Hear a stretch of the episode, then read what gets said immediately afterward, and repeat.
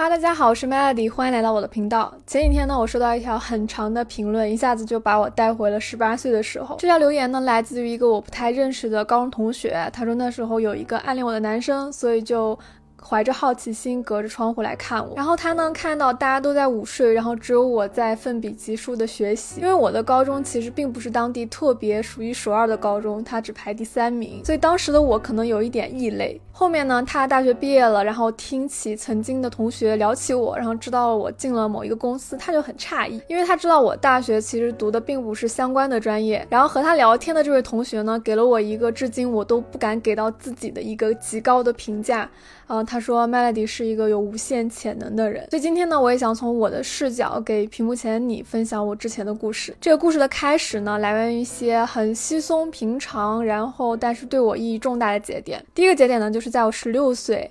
那时候的记忆好像有点模糊了。我也是上次回家吃饭，然后我爸爸告诉我，他说我那时候刚进高一的时候，我的排名应该是两百八十多名。然后在高一的文理分科的第一次考试，我考了第一名。那你肯定会很好奇，就是说你为什么会突然产生这么大的变化？我仔细想了想呢，可能最大的原因是因为我初中好像就没有好好学习。当时大家呢对学习可能都抱着一种不屑一顾的态度。我不知道屏幕前你有没有这样的经历啊？大家都喜欢那种轻轻松松就可以考高分的人设。对那时的我来说呢，我好像就是试了那么一下。突然就给我的人生带来了很多的正反馈，随之而来的呢，就是学校去邀请我给全校同学分享学习经验，然后每次考完模考都会有大几千的这种奖学金，以及学校开了三辆车来我们家，然后带了很多老师，说要呃采访我的家长，去了解一下到底有什么样的培养小孩的经验。这些事情呢，给我增加了一种啊，原来我可以做得到的这种信念感。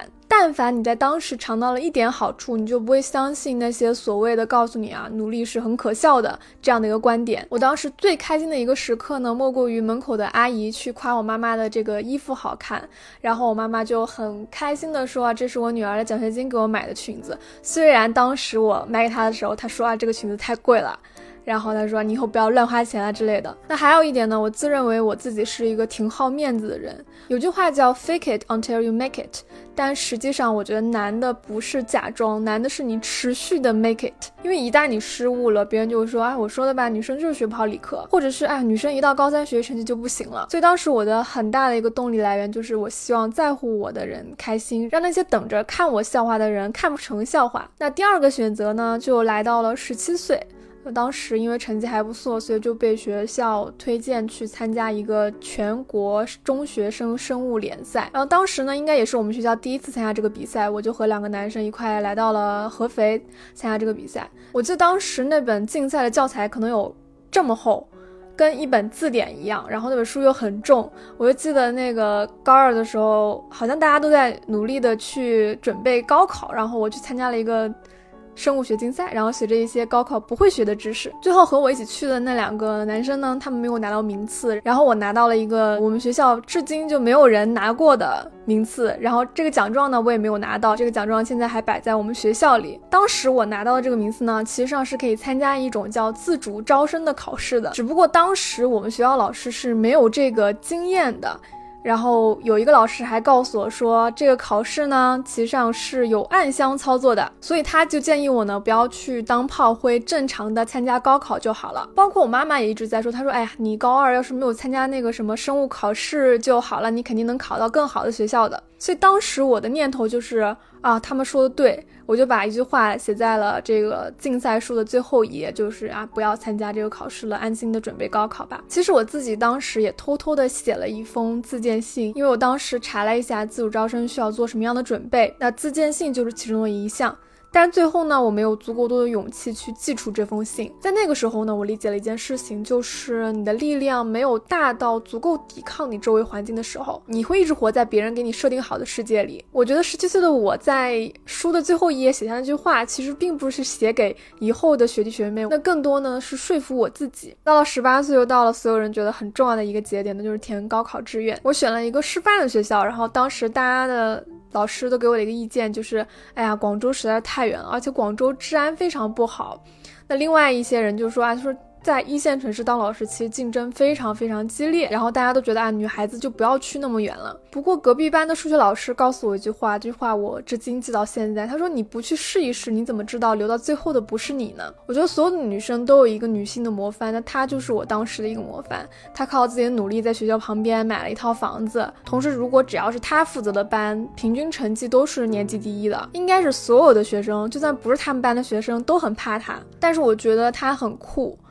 我当时其实数学特别不好，以及某一段时间我的压力还是挺大的。然后那时候就是很简单的题目我就总是错，但是很难的题目我反而能做出来。然后在我们班当时的那个数学老师他就给我下了个定论，他说你就是数学素养不行。但是他当时给我的一回复就是说你这次弄懂了，你下次就会了。她不同于中学那个，就是每天都有漂亮衣服穿的美女老师，家里住在整个城市最漂亮的江景房，因为大家都说啊，因为她老公是当地很有名的这个企业老板。那当时这个隔壁班的数学老师呢，其实她并不高，也并不是很漂亮。但对我来说，我可能更想成为他这样的人。再说回当时想做老师的这个选择啊，前几天我看了一本书，叫《难逃单调：当现代人遭遇经济浪潮》。书里有一段就说到，他说对大部分人来说，选择什么样的人生，看似是有足够多的自由意志的，就是你可以选任何你想过的生活。但实际上呢，并没有这个情况。打一个比喻，就像是你拿了一份异国的菜单，菜单上是你不认识或不太熟的这个。呃，名称，然后有九千多道菜。凭着你的知识和你周围人的经验呢，你只认识这个菜谱上的五十道菜。所以在做决定的时候呢，我们并不能选出哪些是我们最想吃的，因为你并没有吃过九千多种那么多。所以为了稳妥呢，你只会选择你认识的这些菜名，就是你知道的这种生活。因为一旦你花了大价钱尝了一个你不知道的，然后你不熟悉的菜，你也没有办法退换了。所以这个比喻我觉得能非常好的契合在我十八岁那个时刻要选择读什么学校以及以后做什么职业一个非常好的描述。如果故事到了这里截止了。可能这个标题最后的答案就是啊，这个女生最后做了老师。但这个女生在上大学的时候，因为有了足够多的时间呢，她要去尝了尝这道菜谱上其他她能看得到以及能够触及到的其他的菜谱。在上大学的时候呢，其实我去了一些地产网站实习，那些网站好像今天都不在了，又是一些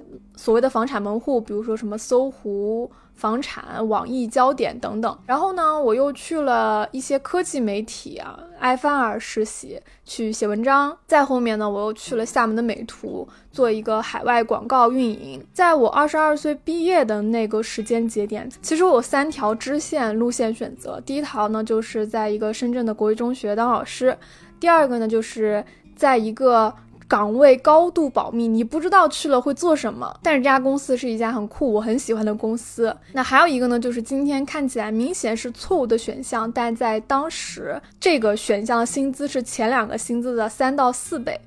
啊，这个选项就是去一些在线教育公司做他们的老师。那当时呢，我就选择了支线二，去这家很酷的公司。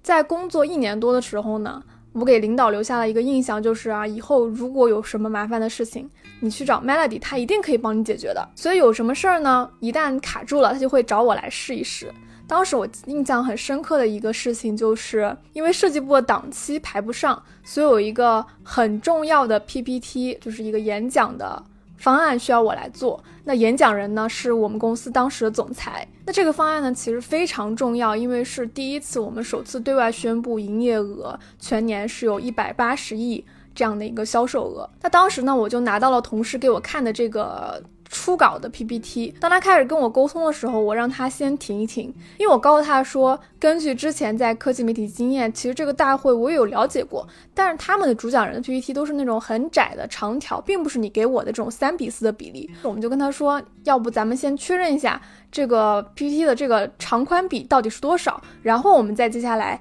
看怎么去做。结果最后这个长宽比真的是二十一比九，还好问了一下，那这个 PPT 没有做很大的返工，然后也在。规定的时间内把这份啊方案做好了，那演讲呢也非常的顺利。到了第二个月，我发现自己的工资突然多了一部分，当时我就开始问我的领导，然后他说：“哦，他说总裁觉得你这个做的很满意，然后他就给你这个月加了一点分，然后我们公司呢是加了分，你的工工资上就可以涨百分之多少啊？当然只是当个月了，所以这个是一笔我觉得印象很深刻，然后感觉被奖励到的。一个事情，后面呢，我又因为做了很多本职之外的事情，获得了很多新的机会。比如因为之前在美图的经验，所以去帮我们的这个研发同事去调一个新产品的美颜的算法，帮他们测试供应商的美颜方案。比如帮公司的新产品去找一些竞品的对比，还有他们在 YouTube 上的评测，然后以此来分析一下这个产品的差异化还有卖点之类的。那再比如呢，在开发者论坛上找到了愿意免费帮我们。做 demo 的开发者，那还有呢，就是在一家创业公司产品还没有开始宣传的时候呢，